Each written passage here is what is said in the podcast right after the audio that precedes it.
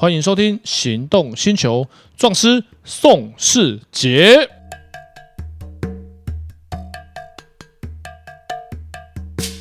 欢迎收听《行动星球》，壮师宋世杰。哎，我是导叔导根座。哎，导叔，今天我们来聊一个，又是一个很有趣，每天都会发生。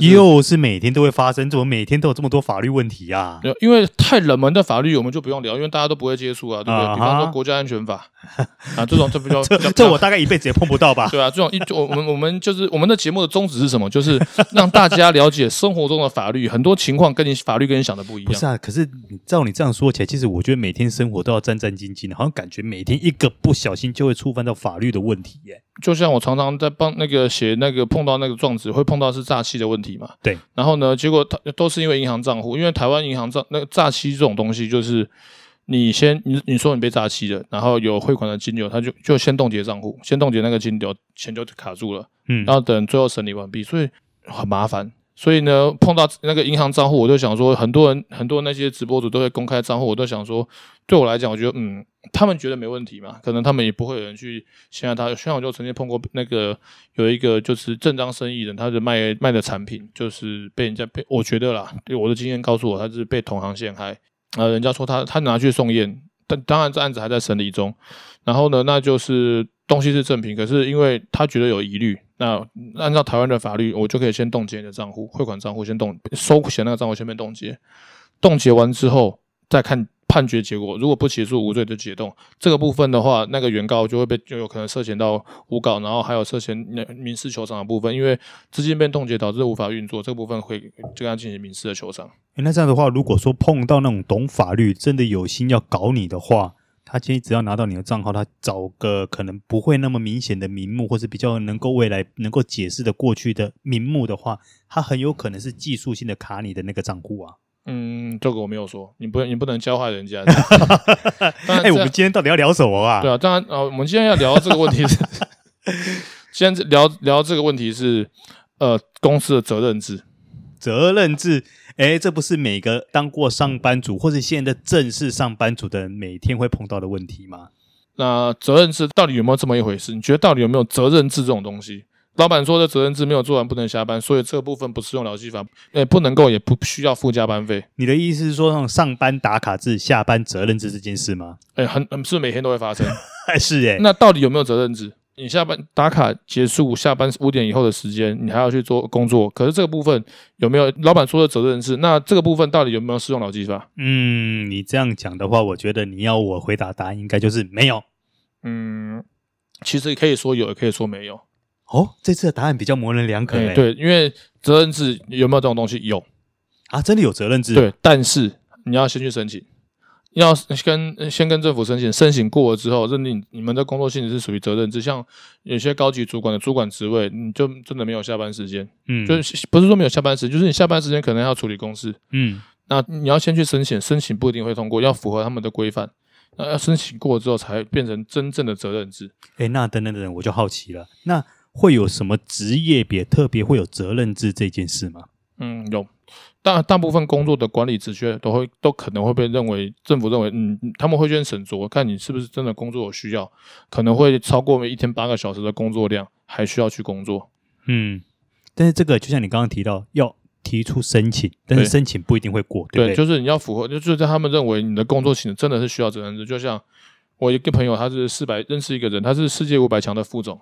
嗯，然后他我都开玩笑，他说叫他们公司叫日不落集团，因为他们在全世界二十三个公司呃国家都有生产线，几十个国家都有经销商，还真的日不落。对，然后他是全球的人，全球他是负责 HR 的副总，嗯，所以呢，永远都有你的员工在上班啊，嗯，那所以在又有时差的问题，所以在美国你我们台湾下班，美国上班，对，然后台湾美国下班，欧洲上班。对，真的是日不落。对啊，那这样子的话，你不可能，你为了集团的运作，你不能说下班时间你就不接电话吧？哎，对啊。那比方说跟欧洲开会，那时间可能半夜，那没办法。那如果按照责任制的话，是不是影响到集团的运行？所以这件事情就告诉我们，每次不要搞到国际化，不要搞到全国际化，OK，不要搞到全球化。可是像你刚刚举的这个例子，其实在我们汽车业界也很常见呐、啊。嗯，好比说，因为很多进口车商。哦，总代理。那今天他的母厂在哪里？德国。那常常有时候他在我们这边晚上的时候，可能他那边只有下午而已，嗯，因为毕竟时差有六到七个小时嘛。那在这种状况下的话，有可能他今天下午发了信的话，啊、呃，你今天可能你晚上晚上十点十一点，你还是必须得去回这封信。如果说他是够紧急的状况下，对啊，就像比方说下班时间五点打卡，打卡完之后，老板说，哎，有个资料明天早上开会要用，你整理一下，这样算不算加班？算算。对，然后那这个部分其实，如果你们的公司这个职位事先没有申请成为责任制的话，就是你这个职职位不是责任制的职位，这个部分其实可以主张要求应该要给付加班费。哦，可是台湾很多劳工理论上在这种状况下应该都不会提出加班费吧？然后也有些情况也是，比方说有些情况也比较比较特别，比方说防重业，嗯，有些房仲他休假的时间他会主动到公司，对。那这样算不算上班？算。嗯，可是他在公司可能只是聊天。哎、欸，不一定啊，有的时候可能就是客户来聊天也说不定啊。对啊，所以这个这个部分就不能够以他有这有没有在工作时间。就有些人情况，像最常见的话，比方说护理师，嗯，啊，像护理师这个工作，他们的都会要求准时打卡。但是很多情况，因为怕被加班费的问题，打卡完之后还事情还要做。这个部分其实就是在法律上面，你打完卡，可是你还是要在工作。嗯，然后，然后那可能是十十分钟、二十分钟，那就算了。那如果是一两个小时，有可能要做到一个小时，那按照劳基法其实是要付加班费。只是因为呃这个行业就是这样嘛，然后护理师又是佛心的行业，那你他们也就 我相信所有的护理师们，对不对？那那那几个护理师护理师们 啊？那上次上次那个来宾那个米兔啊，他也是护理师啊，他也是护理师，他也是护理师，这样护理师。做这份工作一定是有很大的热忱。为什么？护理师其实比医生累很多。其实护理师是很辛苦，非常辛苦。尤其是像在现在的疫情，那护理师真的，在一线的护理师真的最辛苦，工作时间又长，他没有时间跟你讲什么。那劳基法跟加班费，在他们的宗旨就是我以救人为第一优先。嗯，那这个人今天可能病危，难不成我时间到我打打卡下班，我就不理他？不可能。所以护理师，尤其是在疫情的这个阶段，护理师真的是我们全台湾我觉得最辛苦的工作。这个社会真的非常需要他们。那他们的工作这么辛苦，他们其实你看很少碰到新闻，护理师去要求加班费的问题。哎、欸，真的比较少。因为做护理这个工作真的是需要热忱，需要有这份爱心，因为他真的很累。嗯，然后你如果没有这份热忱，大概就不会去当护理师。嗯嗯。那可是其实真的很多护理师，他们都有被变相强迫加班的问题。那但是他们大概因为可能是因为他们的工作，他们是需要爱心、需要耐心，然后所以他们其实没有主动去征求争取这个问题。你看社会新闻，其实真的很少，就是其实他们工作很辛苦，他们真的都超时加班工作。那不是每一间医院都会付他们加班费。像之前有一个在那个奇美医院有一个医生，然后因为工作。过劳导致中中风的案子，然后判奇美医院败诉，应该判赔。然后媒体上面是写，法官判决的时候还当庭跟奇美医院说：“麻烦你们就不要上诉了，因为这这是一个人家的家庭，他先生在你们这边工作，这样中风，然后你们上诉可能结果可能会不一样。”嗯嗯，对。然后那媒体上面有说，法官跟奇美说：“你们就拜托你们不要上诉了。”嗯，当然就是我们要讲今天要讲的事情，就是责任制的工作其实真的有。可是不是每个，不是说你去应征的时候上班的时候，老板说这工作是责任制就责任制。诶，如果这样说起来的话，消防员应该也算是责任制喽。嗯嗯，我要要看他们当时有没有申请。他们呃有，因为我他们的情况是，他们其实有上下班的时间。那他们。